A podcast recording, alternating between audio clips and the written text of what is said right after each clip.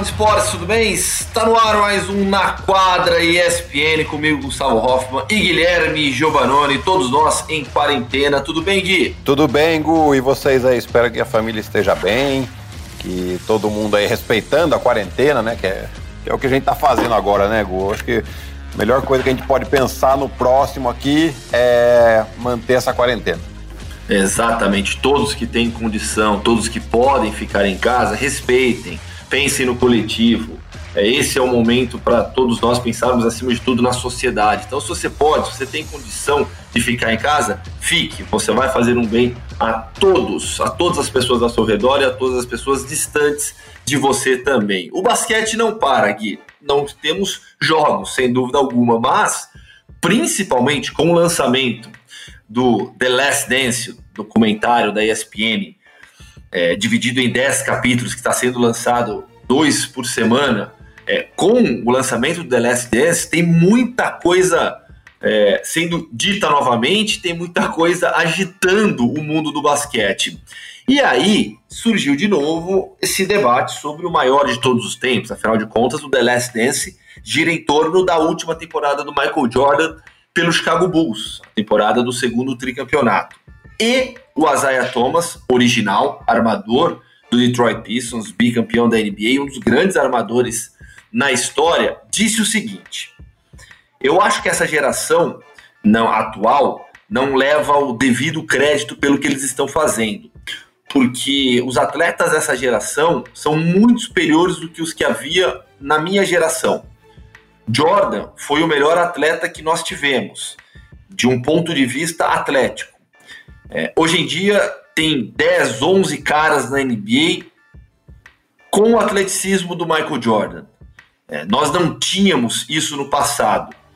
É, com Duran, LeBron fazendo, você coloca em discussão de novo a questão quem é o maior de todos os tempos. E aí ele fala, né? O que o Duran e o LeBron fariam nos anos 80 com esse talento, com esse atleticismo. E aí, o que, que você achou dessa declaração polêmica do Isaiah Thomas? É bom, acho que a gente já começa a puxar muito do que era a rivalidade entre Michael Jordan e Isaiah Thomas, mais do que Chicago Bulls e Detroit Pistons, né? Porque já antes do Isaiah Thomas falar, o Bill Lambert já tinha falado também que é, o Michael Jordan não era o maior de todos os tempos, né? Então e a gente começa a ver claramente é, um certo ciúmes, uma certa. Uma certa não, uma grande rivalidade entre eles. Esses caras se odiavam. É, Para quem pôde ver aí os episódios mais recentes, é, os caras, quando Detroit, quando o Chicago perdeu nas finais da, da, da conferência, é, o pessoal do Chicago cumprimentou os, os jogadores do Detroit, né? E quando foi aconteceu ao contrário, que o Detroit perdeu a, final de conferência e o Chicago depois foi ser campeão contra o Lakers, os caras saíram antes do jogo acabar, sem cumprimentar ninguém. Quer dizer, era então, um time conhecido como Bad Boys. Exatamente, né? E então assim tem muito a ver dessa dessa rivalidade aí nessa, nessa fala do Isaiah Thomas e na do Bill Lambert. Agora, quando ele fala que é, o, o Michael Jordan era o maior atleta da época, além de ser o maior atleta, ele, ele era o melhor jogador, né? Tecnicamente melhor do que todos, né? Hoje a gente vê, a gente vai ver, vai pegar, por exemplo, o LeBron James. Ele é o maior atleta da NBA, né? Não tem nem como discutir isso, é o, jogador mais dominante. Mas é, talvez ele não seja o melhor na bola. Me explica no sentido de que quem tem maior facilidade para fazer cesta, a meu ponto de ver, hoje é um Kevin Durant. Tudo bem que ele está lesionado, mas é um cara que tem uma, uma qualidade técnica um, mais refinada que o LeBron. É, James Harden é outro que tem uma qualidade técnica que a gente pode até cogitar ser melhor do que o LeBron, porque a, as cestas que ele faz são, são de mais longe, né? O LeBron consegue chegar muito próximo da, da cesta, que é um arremesso de, de, de maior percentual, né? Porque ele tem um físico muito dominante. Então ele, às vezes, muitas vezes, passa na força pelos seus adversários. O que não, não acontece muitas vezes com o James Harden, com o Stephen Curry, principalmente, que tem uma, uma qualidade técnica muito boa. Né? Então, eu acho que a gente começa a ir para esse lado, fica uma, uma discussão mais intensa, e aí a gente começa a perceber que na fala aí do, do Isaiah Thomas, é, não é só uma análise fria falando. É, o que eu discordo, assim, radicalmente do que fala o Isaiah Thomas, eu acho assim, opinião todo mundo tem. Então, acho que é, um, é, é o direito. Tem gente hoje em dia que acha realmente que o LeBron James, por exemplo, é maior e melhor do que o Michael Jordan. Tudo bem, respeito, não concordo. Para mim, o Michael Jordan é o maior e melhor jogador de basquete de todos os tempos. Mas, para mim, um ponto em que é, o Isaiah Thomas se equivoca é querer levar, por exemplo, os jogadores de hoje para o passado e comparar as coisas. Porque assim, é, o Michael Jordan ele é o maior e melhor de todos os tempos, porque no período em que ele viveu como jogador de basquete, ele foi muito à frente de todos, ele tinha um talento sobrenatural, tinha uma capacidade atlética absurda.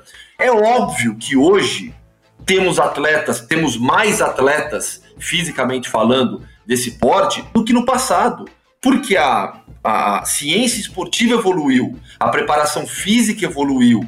Então isso é natural, é natural. E isso em todas as modalidades esportivas. Por isso que é tão difícil você fazer comparação de décadas, de épocas diferentes, de qualquer esporte. Ah, se a gente pegasse o LeBron James e colocasse nos anos 50, então, ele ia ser, é, é, nos anos 50 e 60, ia ser maior do que o Will Chamberlain foi na época se pegasse o Will Chamberlain agora, o Will Chamberlain não ia fazer nada. Sabe esse tipo de comparação que, para mim, é uma coisa muito sem sentido?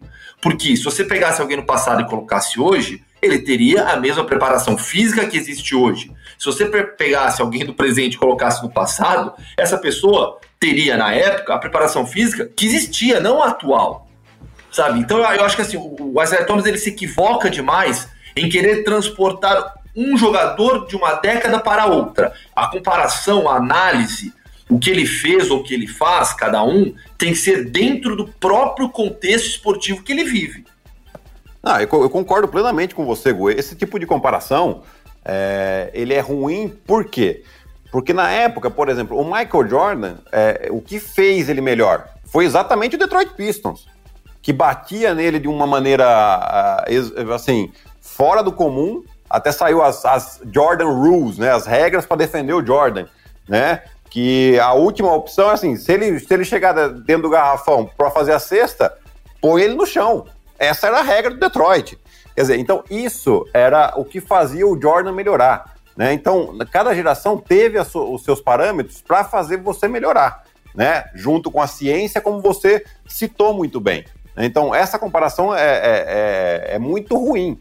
Hoje, o que, que, que, a gente viu, por exemplo, a equipe do Golden State? Qual que era a meta do Golden State? Era ganhar do LeBron, era ganhar do, do, do San Antonio Spurs, né? E depois virou. Depois, qual que era a meta do LeBron? Era ganhar do Golden State. Então, é, é, essas coisas que, que fazem que, que, o jogador melhore. Então, se você coloca o Jordan hoje para jogar, vamos, vamos citar um exemplo, uma, uma, situação que nunca vai acontecer, claro. Mas qual seria a meta dele? Ganhar do LeBron James, ganhar do Kawhi Leonard. Né? E o cara, do jeito que ele era uh, obcecado, ele faria de tudo, né? Como ele fez contratar um, um, um, um preparador físico pessoal para ele, para ele ficar mais forte, porque senão ele não ia conseguir ganhar do Detroit Pistons. Né? Então a comparação de gerações é muito ruim no sentido de falar, ah, o cara, se ele jogasse agora, ele não conseguiria jogar ou ele ia detonar, né? Mas o que a gente consegue é comparar o feito de cada um perante suas gerações. E para isso, para mim, isso, o Michael Jordan, ele vai ser é insuperável até hoje. Não sei se vai ter, vai ter alguém que possa superar ele. Eu acho muito difícil.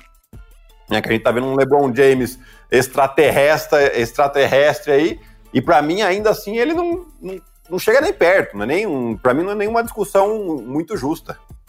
Pois é, é quer ver, pegar de novo a frase aqui do Isaiah Thomas, ele fala assim, ó, o que o KD e o LeBron estão fazendo, se você colocasse, se você colocasse os dois nos anos 80 com esse talento, atleticismo, habilidade, quem é o maior de todos os tempos? Caramba, por esse raciocínio, se eu pegasse o Shaquille O'Neal e colocasse ele na primeira década da NBA, ele ia fazer 100 pontos em todo jogo. Exato. Exatamente. Alguém ia parar o Shaquille O'Neal nos anos 60? Não. Hoje? Isso é óbvio, porque assim, é, porque assim, é, o Shaquille O'Neal ele, foi possível já dentro de uma realidade de medicina, de, de, preparação física, de jogo diferentes. Nos anos 60, alguém com o tamanho do Shaq seria gordo, lento, não teria velocidade e habilidade que ele tinha porque não tinha capacidade de desenvolvimento, sabe? Por isso que eu, eu me incomodou tanto essa declaração do Isaiah Thomas. Ah, e a gente teve um, um Shaquille O'Neal, entre aspas, no, no college, que foi o Karim Abdul-Jabbar. Sim. É que mudaram as regras do basquete para limitar as capacidades do Karim Abdul-Jabbar. Só para vocês terem uma ideia, proibiram a enterrada enquanto é, o Karim Abdul-Jabbar jogava no college. E foi aí que ele desenvolveu o gancho dele, aquele gancho tão famoso, né? É, então, assim, isso nós estamos falando de anos 60 já. Então, é, é, difícil a gente colocar em comparação. Depois, quando ele foi dominante também no, na, na NBA, né? Ele até entraria. É que a gente teve poucas, poucas oportunidades de ver o Karim Abdul-Jabbar jogar, né? Mas ele também teria que entrar um pouco nessa discussão, apesar de eu continuar achando o Michael Jordan melhor. Pois é, se for para discutir pivô, aí é que a gente tem que resgatar Bill Russell ainda, maior campeão na história da NBA, Will Chamberlain, obviamente, dominante também demais na sua época. Akim Olajuwon, para pegar uma era mais moderna da NBA, enfim, é. a gente deixa para outro, outro podcast. Mas realmente impressionante como o The Last Dance tem tem esquentado esse, esse debate de basquete no período da quarentena, né? O pessoal fica tá sem assunto porque não tem jogo rolando. É. Aí isso tem acontecido em várias modalidades, né? Tá pipocando aí eleição de, de maiores de todos os tempos, de melhores, listas para lá, para cá. Aliás, tem pessoal do, do NBB que tem feito, né? Lá no Instagram deles. Sim. A lista, a lista dos melhores, você tá lá, né? A, a sua. Te colocaram como pivô. Eu, eu até, até achei para mim você sempre foi ala. Eu sempre, te, eu sempre te vi muito mais como um ala, ala pivô do que pivô. Mas você entrou na categoria pivô, você viu, né, lá no NBB? Eu vi, eu vi sim. Então, até quem tá ouvindo a gente aí, se quiser, se achar que eu devo estar tá nessa lista, é só entrar no Instagram lá do, do NBB, arroba NBB, para votar, tá? Tem a publicação lá deles. É, mas assim, é, na verdade, Gu, é porque desde que eu voltei ao Brasil, que eu, quando eu joguei o NBB, né, as 10 edições que eu joguei, é, eu sempre joguei de pivô, né, de ala pivô, né? Né? Assim, é, é isso, ala pivô, né? É que como, é como, como se você é ala pivô, acho que a melhor definição para você, eu acho que é ala pivô. E... Não um pivôzão e também não é um 3. Mas como você tem jogo fora, você, você, você matava a bola pra caramba de fora, para mim eu sempre tive mais como um ala pivô do que um pivô ala. Sim, sim, sim, exato. É, é, é porque daí, como a gente acaba definindo por posições, né? Então, se você tem um armador, dois alas e dois pivôs, né? E aí, aí acabei entrando na, na, na posição dos pivôs, mesmo porque eu sempre joguei nessa posição uh, desde que eu voltei uh, da Itália. Então, é, sabe que... acabei entrando, entrando, nessa categoria. Os, os, prêmios que eu tenho de, de seleção de campeonato são todos como pivô. Todo pivô, né? É. É, que beleza. A cabeça, pelo menos, não era de pivô, não, né? É, eu, sabe que é, no, no, início aqui da, da quarentena ainda, eu gravei o podcast do NBB com o Rodrigo Lazzarini e com o Doug Carrereto. E, e, aí eles pediram, a gente montou a seleção, na, a, a, cada um montou a sua seleção do NBB. Uhum. Eu falei, ah, não é porque eu trabalho com ele, sou amigo, não, mas eu te coloquei na minha seleção. É, minha, eu vi, minha... eu vi, eu vi, legal deixa, pra caramba. Deixa eu ver se eu lembro. Meu quinteto tinha o Valtinho, o Marcelinho, o Alex, Chamel e você. Eu, eu falei, ah, é, tá vendo? Eu te coloquei para jogar lá embaixo, para se ferrar. Eu, falei, ah, eu vou colocar o Gui para bater com, com, os grandão e tal. E aí eu jogo com Alex, Chamel, Marcelinho e, e, e Valtinho. Esse foi meu quinteto ideal lá, lá do NBB. Porra, bom, eu, eu, daí, ó, eu mudaria duas peças, né? Eu, eu continuaria aí com, com o Valtinho, o Alex e o Marcelinho. Aí eu não votaria em mim, né? Porque não, eu acho que quem tem que votar em mim são os outros, então eu coloco é, o Olivinha de quatro, eu colocaria para como. É, pela história que o Olivinha tem, as conquistas do cara que ele conquistou, enfim. É, tudo, tudo que o Olivinha hoje representa, né? E de cincão, eu colocaria o JP Batista. É, JP ele tava no meu, tá, tá no meu segundo time, né? O JP foi um monstro também. Nossa, foi demais. É, Aqui, assim, né? É, jogando silencioso, fora. né? É, impressionante, né? O JP eu queria que ele tivesse uns 10, 15 centímetros a mais, que ele ia ser um dos melhores do mundo na posição. É, aí, dele pelo, aí a gente sofreria, a gente sofreria se, se isso tivesse acontecido, a gente sofreria porque a gente nunca teria visto ele jogar no Brasil. É, é bem isso, né? ele estaria né? milionário jogando nos Estados Unidos até hoje. É, já que flutuamos para o basquete brasileiro, vamos falar de um jogador brasileiro que apareceu nessa semana com mais destaque no noticiário, Caio Pacheco, que se inscreveu no próximo draft da, da NBA. Gui, quem é Caio Pacheco? Gu, Caio Pacheco, como nós é, dizíamos na Itália, enquanto eu morava na Itália, é, Caio Pacheco é filho d'arte, né? ou seja, filho de um ex-jogador muito bom. É, não sei se todo mundo que nos escuta aqui vai lembrar dele, mas era um armador que teve uma história muito bonita no Palmeiras, depois com o Rio Claro, com o Mogi também, e se chama Álvaro Pacheco, né? armador que colocava todo mundo em ritmo, tinha um bom arremesso de três pontos. E, e, eu tive a oportunidade de jogar com ele por seis meses em Ribeirão Preto. Né? Foi quando eu conheci o Caio. O Caio tinha dois anos de idade. Que loucura isso. pois é. E, e o Caio, na verdade, ele ele estava jogando as categorias de base, ele jogou pelo Palmeiras aqui, né? E começando em Rio Claro, porque o Álvaro hum, hoje é enraizado em Rio Claro, né? Depois é, o Caio saiu de Rio Claro, foi para o Palmeiras. E, e aí apareceu a oportunidade de ir lá para Bahia Blanca. Agora, o interessante disso, Gu, até me alongar um pouquinho aqui, porque Bahia Blanca tem um projeto muito interessante de desenvolvimento de jogadores. E quem comanda o projeto lá é nada mais, nada menos que o Pepe Sanches, campeão olímpico com a Argentina em 2004, finalista do Mundial de 2002, uma linda carreira também, jogando na NBA, jogando nos principais, nas principais equipes da Europa. E agora ele tem esse projeto onde ele tem uma, toda uma estrutura muito bem é, feita, né? Com um ginásio, o, o, os jogadores moram no ginásio, que tem um hotel no ginásio, para você ter uma ideia, tem academia ali, ou seja, eles fazem tudo ali. Né? Eu, em janeiro, eu tive lá para conhecer e realmente fiquei impressionado. Mas mais do que a estrutura, é a filosofia de trabalho deles, né? De, de colocar os garotos para jogar. E uma coisa que me impressionou muito, eu até filmei né, com o telefone, a postura dos técnicos deles. Você vê que é, é, é, pouca coisa durante o jogo que eles falam, os caras ficam praticamente sentados quase que o jogo todo, e, e isso me causou é, curiosidade. E tanto que eu fui falar com o Pepe, perguntei, mas por que vocês têm essa postura? Né? Eu até entendo que é, tem que dar tranquilidade para o jogador, mas por que dessa maneira, né? Tão assim. Aí ele falou: olha, estudos nos comprovam que o jogador, eh, esse tipo de bronca durante o jogo, né, ou a correção durante o jogo, o jogador absorve praticamente nada. Né? Então a gente deixa para falar no dia seguinte e mostrar com vídeos.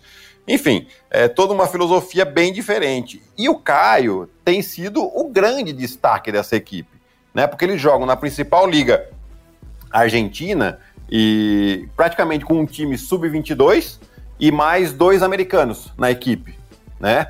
E com isso, os caras estão em décimo, estavam em décimo primeiro, na, na décima primeira posição da Liga Argentina com um time super jovem, né, uma liga super competitiva. E o Caio Pacheco, ele é o segundo cestinha do campeonato, lidera em assistências e é a quinta posição na eficiência do campeonato, né? Entre os todos os jogadores. Então, olha o que ele está fazendo só aos 21 anos numa posição que eu considero a não a mais difícil, mas a que o jogador vai, vai amadurecer é, mais tarde, né? Que chega no, no, no, no ponto de, de, de, amadurecimento mais velho, né? Os seus 29, 30 anos, geralmente o armador é, tá pronto, assim, né? E ele com 21 anos já tá fazendo tudo isso daí. É, e, e, agora vai até uma crítica aqui a, a, ao nosso querido Alexander Petrovic, né? Que não, não é de hoje que o Caio está fazendo essas, é, é, jogando dessa maneira, já tem um bom tempo, né? E sinceramente eu acho um absurdo ele não ter sido convocado ainda para a seleção. Né? Então eu gostaria muito de ver o Caio jogando, porque é, é ele para armador ele tem um bom porte físico, é muito 1, rápido. 1,88m, né? 1,88m, mas ele é muito rápido. É, situação de transi contra-ataque e transição é muito difícil parar o Caio. E isso eu falo porque eu vi ele jogando. Então, assim, a gente torce muito por ele. Eu até tentei contato com ele para ver se ele falava. Ele... E é claro, é normal que ele não, não vá falar agora, né? Tá muito aí no olho do furacão. Não, ele não, não, não, sentiu a vontade. E, cara, super entendido, sei como é que é isso. É, tá, muita coisa deve estar tá acontecendo na vida dele agora. E, mas em breve a gente vai conseguir trazer alguma fala do Caio aqui sim, é, sem dúvida alguma. Então, assim, a gente torce muito e tomara que, que ele entre na, na, na NBA, né? Que seja escolhido por alguma equipe. Eu acredito até que é, esse ano ele está colocando o nome para ficar mais conhecido entre os americanos, né? Porque ele ainda pode tirar o nome e se inscrever no ano que vem. É, talvez seja uma estratégia, né? E, e Gui, você citou, né? Que é um absurdo ele não ter recebido uma oportunidade na seleção ainda. Mais absurdo ainda é um talento brasileiro ter que ir para a Argentina se desenvolver. Por mais que o projeto é, do Bahia Blanca seja um projeto excepcional, por que não temos um projeto assim no Brasil? Porque a gente não tem a mentalidade de é, de negócio, né? Você vê, conversando lá com o Pepe Sanches, a mentalidade dele é, é negócio. É lógico que ele é, tem o, o, afeto, o carinho pelos jogadores e, e, e, trata da melhor maneira possível. Mas ali, para citar um exemplo, né? A Argentina tem um jogador que, que, que se inscreveu no draft também, né? E que provavelmente vai ser escolhido na primeira rodada desse draft, que é o Bolmaro, que está jogando uh, no Barcelona. O Bomaro saiu do projeto Bahia Blanca. Né? Inclusive, se ele for escolhido para a NBA, Bahia Blanca vai ganhar dinheiro com isso. Né? Então a mentalidade é totalmente outra. E, e, e conversando com ele lá, você vê que ele, o objetivo dele não é ser campeão da Liga Nacional. É claro que se ele tiver uma oportunidade, ele vai falar para os caras, oh, galera, vamos ganhar, né? Mas é, o objetivo dele é formar jogadores. E aqui a gente não tem ninguém que faça isso porque a gente está sempre, as nossas equipes estão sempre pensando, ah, eu quero ganhar, eu quero ser campeão, eu quero ganhar do, do meu rival aqui. E, e com isso, a, a, a, as pressões em cima de técnicos e dirigentes são sempre para que faça de tudo para ganhar e não para desenvolver os jogadores. Pois é, uma pena. Agora, eu estou reparando aqui no nosso no, no timeline aqui da gravação, que você que está ouvindo esse podcast acaba também de ouvir o meu cuco que tem na sala, o relógio cuco. enquanto, enquanto você falava, eu estava só de olho aqui na minha ondinha de gravação, a cada cucô, cucô, ela ia marcando, marcando, ou seja, gravou, tá? Então esse foi o cuco que fica aqui na sala, tá? Enfim, é... vamos falar de, de um assunto que é, que é bem bacana e aí eu vou, eu quero que você resgate várias histórias também, Gui. Trash Talk. O que é o Trash Talk? Trash Talk é, é, a, é a intimidação que tem em quadra nas palavras, é a provocação que tem dentro de quadra. E um dos maiores Trash Talkers de todos os tempos se chama Michael Jordan. E para todos que estão assistindo a Last Dance, isso é muito evidente também. E o Jordan disse que tudo que ele aprendeu foi com Larry Bird. Que para o Jordan, o maior Trash Talker da história é o Larry Bird. Como que funciona isso em quadra, Gui? Esse trash talk, essa provocação, essa intimidação, muitas vezes, dentro da quadra? Olha, Gu, é, tem, tem de tudo quanto é tipo, né? Você pode usar um trash talk e, e re realmente você domina o seu adversário, né? Já, já aconteceu e comigo, assim, de, de fazer isso, né? Eu geralmente não era muito de puxar, né? O que eu fazia, eu, eu tentava jogar na minha tal. Mas se, se eu era provocado e as muitas vezes aconteceu isso, aí eu também não segurava a língua, não. Ah, então, então você quer falar? Então vamos, vamos ver quem tem mais língua grande aqui. Né? E, e aí, é, muitas vezes, eu tirei proveito disso também, né? É, já tive atletas que tentaram comigo e, e também, às vezes, eu, eu sabia que o cara era disso, então eu engoli as palavras porque eu, aí eu, eu, eu, daria exatamente o que ele não queria, né? Então, aí depende de jogador para jogador. Tem jogador que você vai usar o trash talk com ele, é a pior coisa que você vai fazer. É melhor você deixar, deixa o cara quieto lá. Né? Não vai mexer com o cara, porque às vezes ele tá quietinho lá e você tá ganhando o jogo. Beleza, é, é isso que a gente quer. Mas às vezes você vai e provoca o cara, o cara se transforma e fala, ah, então deixa comigo, né? E, e, em relação aos Estados Unidos, eu acho que o, o Jordan acaba não citando um cara muito importante de trash talk, que era o Red Miller, e um dos maiores Nossa. trash talkers da história, né? É. É, vendo o, o, documentário que tem lá no Watch ESPN também do Red Miller, né? É, a gente vê uma cena que dificilmente a gente viu o Jordan sair da casinha, né? Ele, por mais trash talk que ele falava, mas ele se continha.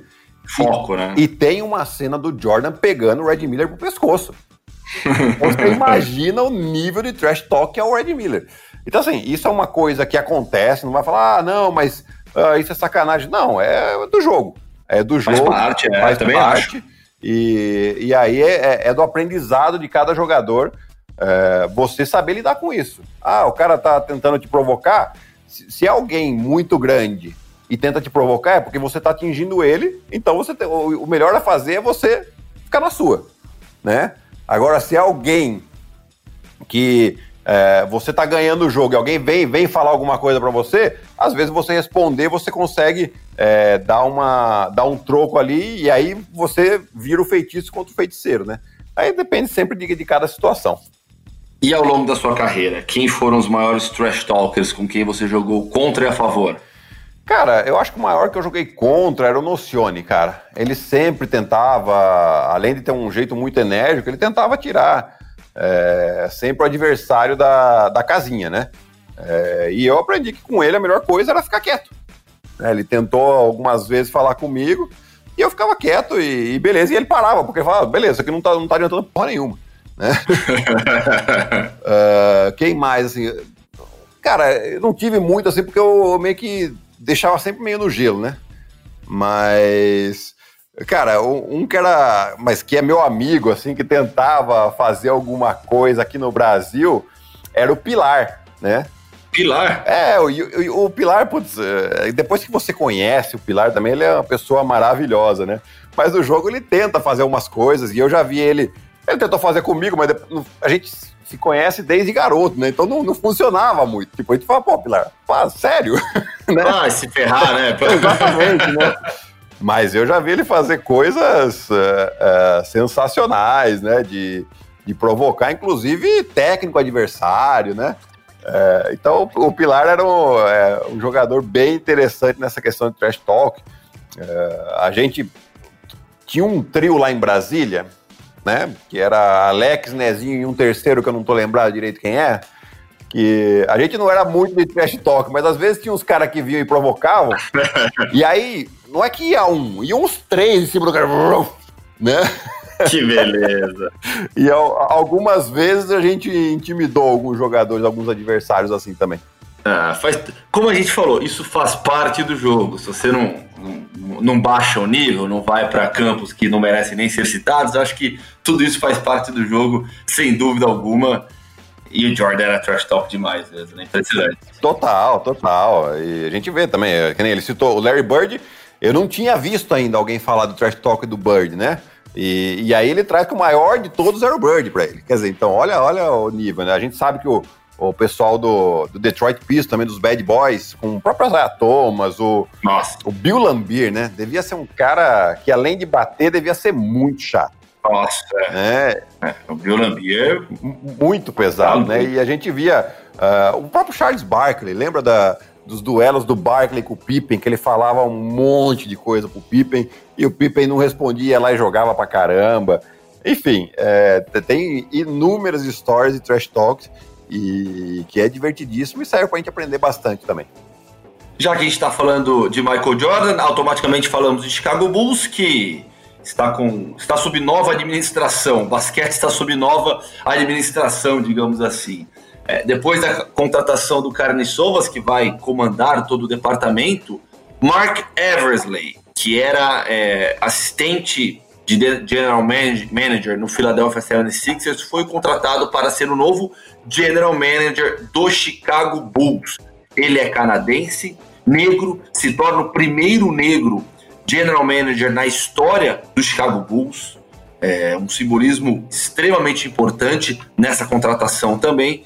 Então, a nova dupla que vai mandar no basquete do Chicago, Arturas Carniçovas e Mark Eversley. E sabe, Gui, que teorias, as teorias da conspiração, teorias positivas de conspiração já, já surgiram entre os torcedores do Chicago. Sabe por quê? O Eversley, é, antes da carreira dele na NBA, que, que, é, que é relativamente curta também, trabalhou no Toronto Raptors antes, é, ele foi por 10 anos executivo da Nike. Ele trabalhou, na NBA ele trabalhou nos Sixers, nos Wizards e nos Raptors. E antes, ele por 10 anos trabalhou na Nike. para quê, né? Os torcedores do Chicago começaram já a fazer ligações malucas de que ele vai conseguir trazer os novos contratados da Nike, Anthony Davis, não sei o quê, para você ver o desespero do torcedor do Chicago Bulls. É, isso é uma tremenda bobagem. O, o, torcedor do Chicago Bulls sonhar com esse tipo de coisa porque o cara trabalhou na Nike, né? É, a gente não sabe qual era a relação dele com os jogadores, como é que você pode já imaginar uma coisa desse tipo, né? É, mas o, o, que eu, o que eu vejo mais aí nessa, nesse novo general manager do Chicago Bulls é que muito provavelmente teremos um técnico novo também, né? Porque Jim Boylan, é, agora, quando ele começa a olhar isso aí, ele já deve estar preparando as malas, porque se você tem um novo presidente de operações, que é o Carne Souza, se você tem um novo general manager que está chegando aí agora, é, qual sentido faz você manter o técnico que já estava. Exatamente. Né? Então o cara vai começar a reconstrução. É claro que eles ainda não tomaram nenhuma atitude, porque a gente não sabe o que vai acontecer com essa temporada ainda, né? E, e se a temporada continuar, também não faz sentido você trocar o técnico agora. Deixa é, esse técnico terminar a temporada e você começa uma temporada do zero com tudo novo. Então, muito provavelmente a gente vai ver uma mudança de técnico e acredito também que possa haver algumas trocas de jogadores aí. O Chicago tem alguns bons valores aí que podem ser é, peças fundamentais em alguma troca para trazer uma estrela para Chicago. Eu acho que, que vai ser por esse caminho que Chicago deve tomar as suas decisões. Ou até boas escolhas em draft também, quando a gente vê uma mudança tão grande assim no, no front né, do, do departamento de basquete. Acho que esse pessoal chega sedento também por construir um novo time, olhando para o futuro. Enfim, descobriremos isso nos próximos meses, depois que tudo isso passar, depois que toda essa pandemia for controlada minimamente. Gui, acabou, meia hora. Tá ótimo, né? Acho que é que passa muito rápido, né? A conversa vai passa. tão boa. E a hora que a gente nem percebeu, já deu meia hora. Mas uh, semana que vem teremos mais coisa para falar, provavelmente é, do Chicago Bulls das antigas, né? Que teremos episódios novos e provavelmente mais gente falando bobagem por aí. É por aí mesmo, impressionante. e, e aí, e sem dúvida, uh, mais alguma novidade fora do desse, desse eixo aí, Chicago Bulls, Michael Jordan, que deve acontecer como toda semana acontece. A verdade é a quarentena está produzindo um monte de historiador que nunca passou pela faculdade e quer reescrever a história porque é, olha com os olhos atuais. Enfim, deixa pra lá. Fechou então. Foi Esportes, valeu, muito obrigado. Valeu, Gui, de novo. Valeu, Gabriel Veronese sempre na coordenação do Na Quadra. Marcel Damasio na edição, fazendo tudo de casa, todos nós de casa. Fique em casa também, se possível. Valeu, grande abraço.